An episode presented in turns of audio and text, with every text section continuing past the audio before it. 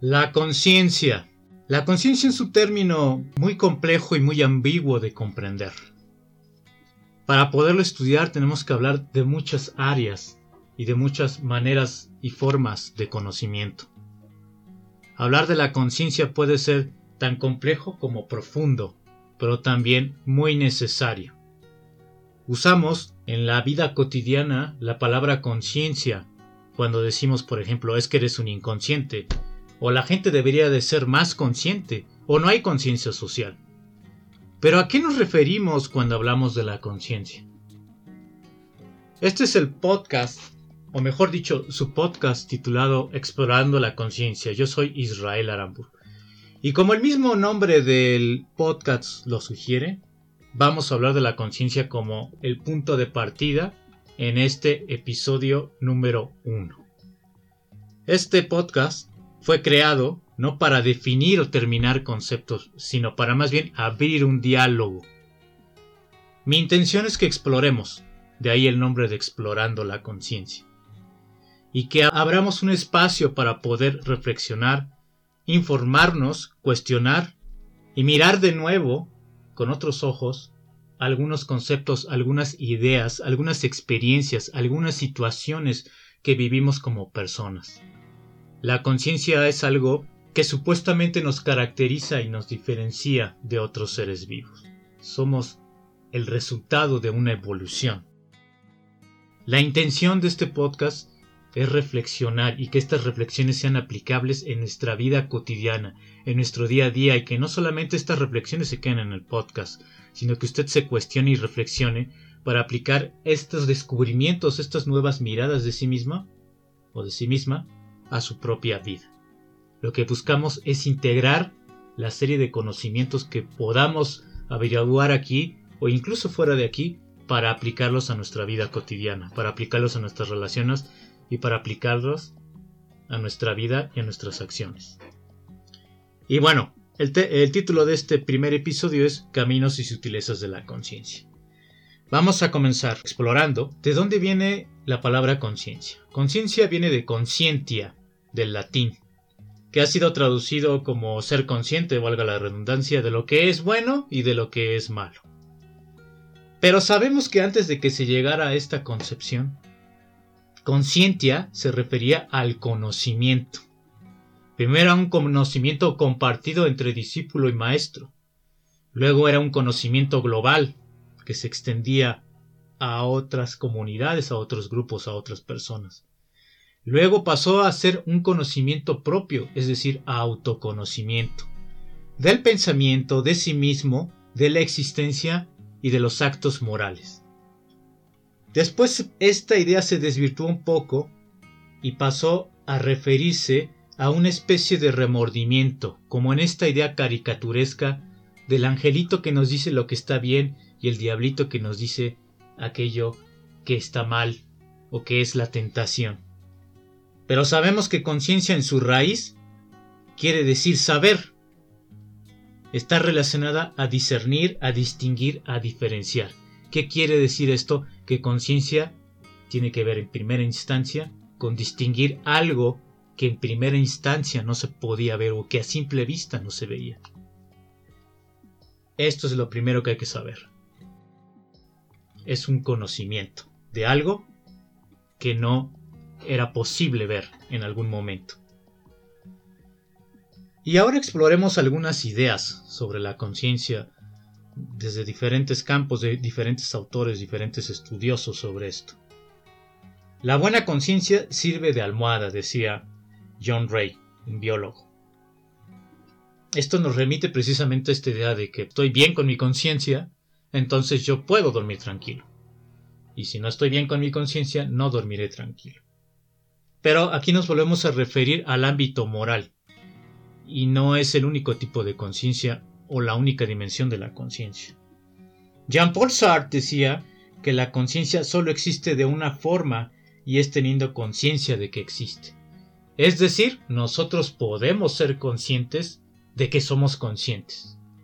Este es un descubrimiento bastante interesante, aunque como vamos a ver, la conciencia no es exclusiva del darnos cuenta de que existe la conciencia.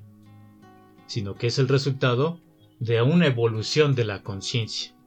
Y la conciencia humana tiene esta particularidad de que puede ser consciente de sí misma. Pero, repito, es el resultado de una historia evolutiva. William James dice, estar despierto es un tipo de conciencia y un tipo de conciencia amplia, pero hay otras formas de conciencia. No solo estar despierto es conciencia, hay otros tipos de conciencia que incluso las podemos ver cuando estamos dormidos. Ken Wilber dice, retomando esta idea de los tipos de conciencia, que podemos estudiar la conciencia o podemos conocer la conciencia en diferentes niveles, estados o estadios. Podemos verla desde un enfoque subjetivo u objetivo, desde el yo y el nosotros, incluso el tú, desde lo relativo y también lo absoluto. No hay una conciencia, dice él, sino tipos de conciencia que se integran para un conocimiento de nosotros. Antonio Damasio, un brillante neurocientífico, también habla de la conciencia, y él habla de la conciencia, y aquí vamos a referirnos a lo humano, como una mente que se orienta a sí misma, es decir, la conciencia nos guía. Y dice él que la conciencia es vigilia, o que mejor dicho, que la conciencia contiene vigilia, mente y el conocimiento de sí mismo. La conciencia finalmente lo define, es un estado mental de la propia existencia y del entorno. Aquí vemos dos aspectos. Yo soy consciente de mí mismo, de mi existencia y también de mi entorno. La conciencia y estar despiertos, dice él, no son lo mismo. Y aquí hay otra dimensión. Yo puedo estar despierto, pero no ser consciente de lo que estoy viviendo. No soy consciente de mí mismo, no soy consciente de mis deseos, no soy consciente de mis inquietudes, no soy consciente de lo que me está empujando, no soy consciente de mi propia vida, de mi propia existencia. A lo mejor vivo, y esta es una pregunta que hay que hacernos, porque me dijeron que la vida la tengo que vivir así. Pero ¿soy consciente realmente de todo lo que implica? José Luis Díaz, otro brillante neurocientífico, hace un estudio bastante interesante desde un enfoque o desde varios enfoques multidisciplinarios y dice que la conciencia es un fenómeno de los seres vivos. Aquí él ya le da una dimensión desde el punto de vista de la neurobiología y la psicobiología. Los seres vivos somos capaces de ser conscientes, aunque sea en un nivel más primitivo, de la existencia del entorno o de nosotros mismos de manera gradual dependiendo, la complejidad de cada individuo y de cada especie.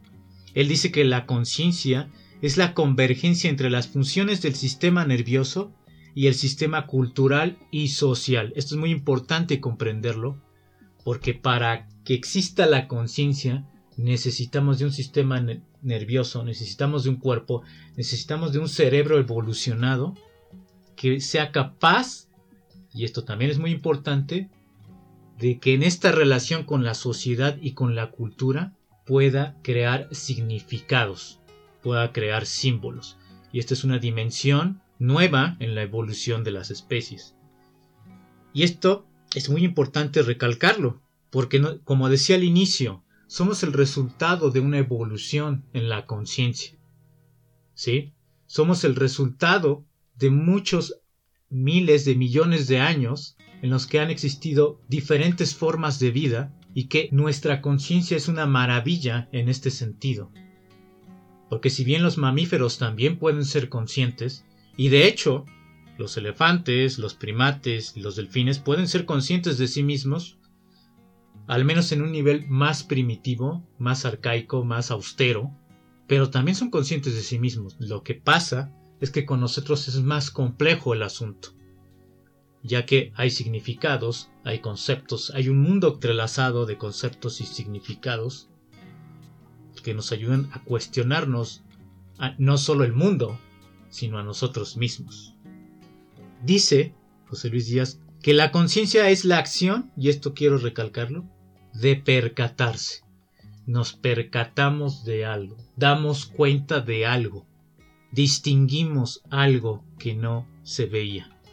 Y si bien no hay una definición, como dice él, de la conciencia humana, no nos ha llegado entre las varias disciplinas, neurobiología, neurociencia, psicología, sociología, antropología, biología, no, no se han puesto de acuerdo, pero lo que sí sabemos de la conciencia es que es algo que distinguimos, algo que percatamos, algo que sentimos y que podemos registrar a través de, dos formas que se pueden combinar, la mente y los sentidos. Al sentir, cuando hablamos de percatar y sentir, la manera de sentir es a través de los sentidos, es ahí desde donde se recibe la información, que posteriormente como una función mental surgirá la conciencia.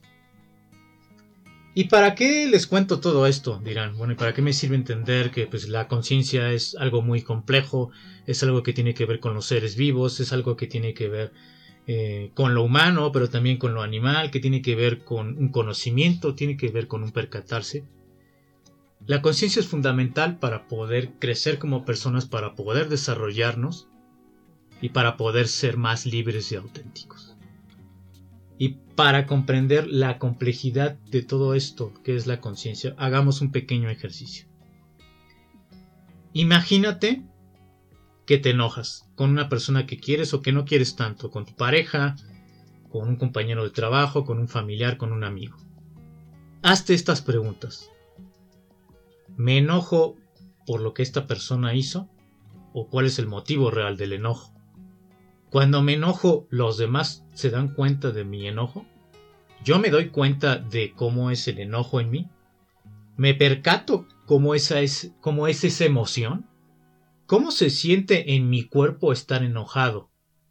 ¿Qué músculos? ¿Cómo es mi respiración? ¿Cómo actúo? ¿Cómo se mueve mi cuerpo? ¿Cómo reacciona mi cuerpo ante el enojo? ¿Qué es lo que pienso? ¿Qué relación causa-efecto hay en relación a mi enojo? Es decir, cuando me enojo, ¿cómo reacciono? ¿Me doy cuenta de que mi enojo puede tener impacto en los demás? ¿Mi enojo ha surgido antes? ¿Este tipo de enojo ha surgido antes? ¿Este tipo de enojos son por mí, son por la persona o son por las situaciones? ¿Qué hay detrás de este enojo? ¿Hay una historia detrás de este enojo? ¿Lo vinculo a algunas historias? ¿Mi enojo me impide lograr algo? ¿O es que se me impidió lograr algo que ahora estoy enojado?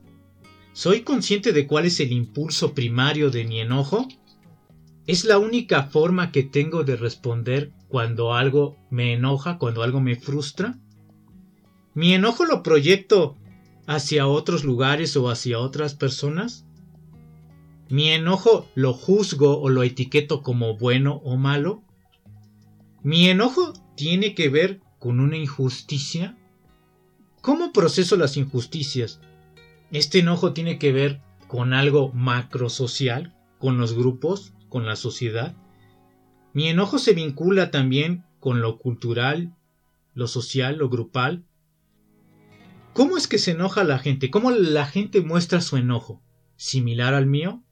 ¿La gente es consciente de cuáles son las raíces o cuál es el origen de su enojo?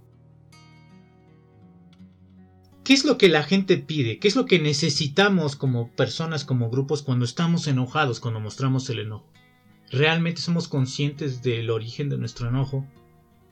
¿Qué nos enoja como individuos y sociedad? Si se dan cuenta hay una serie de preguntas que incluyen una serie de aspectos y de áreas con las cuales podemos estudiar y ser conscientes o no de esto.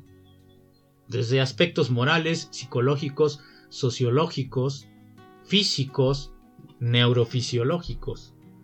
Todo esto tiene que ver con la conciencia y es precisamente lo importante de entender que la conciencia no únicamente se reduce a un aspecto moral, a un entendimiento moral, de hacer lo correcto, sino saber de dónde viene y que este aspecto tiene una historia y que también está conectado con la mente, con el cuerpo, con las sensaciones, con mi propia historia, con los grupos, con mi relación con otras personas, con las personas que quiero, con las que me son indiferentes.